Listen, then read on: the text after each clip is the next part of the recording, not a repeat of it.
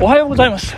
気温23度ですね、えー、昨日とあんまり変わらない感じ。昨日22度でしたけどね、えー、ちょっとひんやりした感じの空気ですね。そして空は今日はね、えー、ほぼほぼ全て雲に覆われてどんより少しどんよりとした感じでございますね。そんな朝ですね。えー、っとなぜか4日連続で、えー、また村山橋を渡って土戸川の土手をね、あの、走ってるという、どうして4日連続なんでしょうねっていう感じなんですけど、あの、今ね、あの、珍しくポロシャツを着て走ってるんですけれども、これね、ちょっと年季が入ってるというか、かなり、あの、私、昔に買ったものなんですけれども、すごくね、こう優秀でですね、あの、あの、未だにこう着ているという、そしてめちゃめちゃ安いという、あの、ポロシャツなんですけど、これですね、1988年ソウルオリンピックの年に、えー、ソウルのあのイテウォンという街でですね、あの、イテウォンクラスドラマありましたけど、そこで、えー、なんか、ワゴンセール的な感じでね、あの、道ですよ。道で叩き売られてましてですね、山のように積まれていて。で、これ当時で1枚、あの、1000ウォンでしたから、こう日本円に換算するとね、200円っていうね、この灰色のポロシャツなんです。カノコポロシャツっていうんですか。で、これね、あの、韓国軍で、あの、公式に使われてる、あの、ポロシャツだから、軍のポロシャツだから、なんか払い下げかなんかちょっとよくわかんないんですけど、物は確かだからとか言って、あの、買いなさいって言われて。いや、物は試しだと思って、じゃあ1枚って言って1000ウォンを払って買ったんですけど、これがね、あの、未だに、あの、しっかりしてね、柔らかくて、その、提灯袖の提灯の部分、それから襟の部分もね、あの、しっかり、あの、生きてると、死んでない、死んでないっていう、あの、感じでね、とってもいいんですけどね。いやー、そんなポロシャツ 着て、あ走っておりますけれども、えー、ここでお便りを紹介させていただきたいと思います。たけちゃんさんありがとうございます。朝から落語はやめて。あ、これ、拝み倒してますね。え周りの人、大体一緒だから、危険人物だと思われる。一人でニヤニヤしたり、吹き出したりするのは、かなりきついよ、わらということで。いやいやいやいや、えー、竹瀬さん、申し訳ありませんでした。すいませんね、3日連続でね、あの、落語させていただきまして。もうリスナーのリクエストに最大限答えるラジオということでね、やらせていただいておりますけれども。いやー、昨日ね、金曜日っていうことをすっかり忘れておりまして。悪い人さん、えー、なんかね、お礼の言葉、えー、おっしゃってまして、ありがとうございました。いや、逆にね、こちらもありがとうございます。そういうきっかけをね、与えていただくということでですね、えー、そして引き続きね、私、あの、リクエスト最大限答えていきたいというふうに思っておりますけれども、なんとですね、ここで、激しくやばい変態 HYH さんからのね、リクエストをちょっとね、紹介させていただければというふうに思っておりましてですね、HYH さん、あの、なんか一番の、あの、お気に召した私のネタの中では、あの、毎日走る男っていう新作がね、いいとおっしゃってましてですね、えー、これ、あの、DM のこうやり取りなんですけど、ちょっとかいつまんで紹介させていただきますとですね、えー、個人的には、毎日走る男マチューさんにしか話せない落語を、えー、どんどん作っていってもらいたいですということなんですね。いやいや、ありがとうございますと。まあ、新作っていうのはね、難しいんですよと。まあ、作るのもね、もう大変ですし、ちょっと落語の世界では古典をやるのがね、かっちょよくて、新作っていうのは、まあね、ちょっとありうというかね、あの、例えばお笑いで言うとマジカルラブリーみたいなね、あれは漫才じゃないとか言われてましたけどね。えそうなんですよ。俳優で言うと北の国からのお父さんとかですね。歌手で言うと、あの、オラ東京さ行くだの人とかですね。まあまあそんな感じなんですけど、まあ落語の世界ですね。まあそんな感じということで。すると HY さんですね。えー、そうなんですね。ということで、落語素人なので全く知りませんでした。ただ、オブセミニマラソンで落語を聞く人は私のような落語素人がほとんどだと思いますと。えー、落語素人の私が、えー、マチューさんの落語で純粋に一番面白いと思ったのが毎日走る男でしたということなんですね。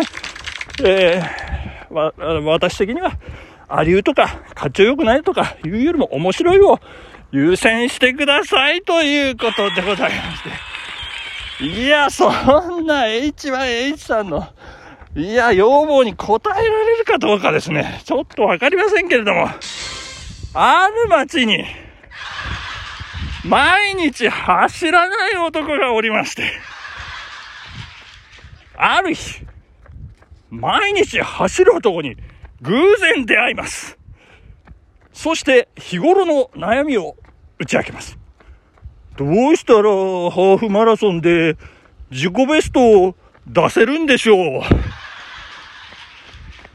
そうですね。坂道走って負荷かけたトレーニングをするとか、あと思い切って30キロぐらい走っちゃうとか、まあいろいろあると思うんですけど、と言って毎日走る男は、まずは毎日走る男が日頃どんな練習をしているのか気になって聞いてみることにしました。あのー、ちなみに今日はどんな感じで走ったんでしょうか？えーと、今日は会社の仕事が忙しくて、まだ走れていません。そうですか。じゃあ昨日は？昨日は二日酔いがひどくて走れていません。おとといは？うーん、地元のお祭りの練習があったんで、走れていません。その前は、うーんと、妻の実家に行かなきゃいけない用事がありまして、走れてません。その前はうーん、ちょっと子供の送り迎えがあったんで、走れてません。その前は、子供の弁当を作らなきゃいけなかったんで、走れてません。その前は、うん、朝飯食べなきゃいけなかったんで。その前は、トイレに行かなきゃいけなかったんで。ということで、毎日走る男は、怒鳴りたい気持ちをぐーっとこらえまして、毎日走らない男に切々と説明を始めます。いいですか？走らない言い訳をしたらいつまで経っても走れませんよ。とにかく、まずは、毎日走ってください。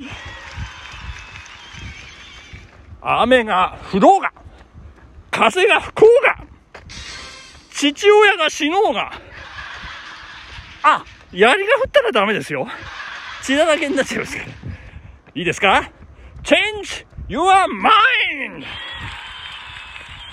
ということでございまして。さあ、毎日走らない男。その後どうなったでしょうか？一月後、毎日走る男が久しぶりに出かけたランニングコースで、毎日走らない男に遭遇します。毎日走らない男、実にすがすがしい表情をして、自分から挨拶をしてきます。おー、おはようございます。あ、おおはようございます。気温20度、雲一つない青空が広がっていますね。そうですね。どっかで聞いたことある。どうですか？その後。この間ちょっと厳しいことを言ってしまいまして、すいませんでした。ずっと気になってたんですが。はい。そりゃもう、もう、あれから最高の気分です。どうしたんですか？すごいですね。はい。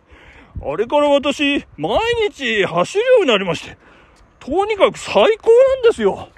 好きなことをやりまくってる感じ。やりまくってる好きなこと。好きなことやりまくってるまあまあ、それはいいや。えー、ところで、前は会社の仕事が忙しいなんて言って走らない日もあったかと思うんですが、今どうですか？はい。今は会社の仕事が忙しければ忙しいほどしっかり走ります。そうですか。それはよかった。で、二日酔いの方は？二日酔い？あ、それも全く問題ないです。体力がついたからか、ほとんど翌日に酒が残ることもなくなりまして、何より酒を飲めば飲むほど翌日はビシッと起きる気合がみなぎっています。いや、そりゃよかった。地元のお祭りの練習ははい。獅子舞しても息が切れることなく腰が低くなって安定したってみんなに褒められてます。いやー素晴らしい。じゃあ、奥さんの実家に行かなきゃならないときは？はい。今はそんな用事があるときはあらかじめ分かってるわけですからね。気合を入れて早起きして、いつもより余計に走ってます。すごいですね。で、妻の両親から体が引き締まってきた。なんだか挨拶をハキハキして気持ちがいいなんて褒められたりするんで。いやそれは素晴らしい。よかったですね。お子さんの送り迎えとか、弁当とか。いやそんな日も、もうね、早起きですよ。もうなんだか手際良くなってアイデアも浮かぶんで、ユニークなキャラ弁とか作って、子供たちに喜ばれて、そりゃすごいですね。じゃあトイレとか、朝飯とか、まあ、とにかく前は走らない理由見つけて走らない日々を送ってたようですけど、もうそんな心配いらなくなりましたね。はい。ありがとうございます。すべては毎日走る男のおかげです。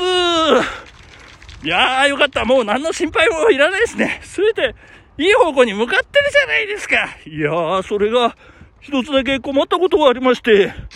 何ですか、そりゃ。いえね、男のくせに速くなった、速くなったって。みんなに言われる。いいじゃない、早いんだから。いや、それとね、なんかね、具合が悪いことがあるんです。何ですか、それは。はい。言い訳が下手になりまして、妻に問い詰められると、あることないこと、口まで走ってしまいます。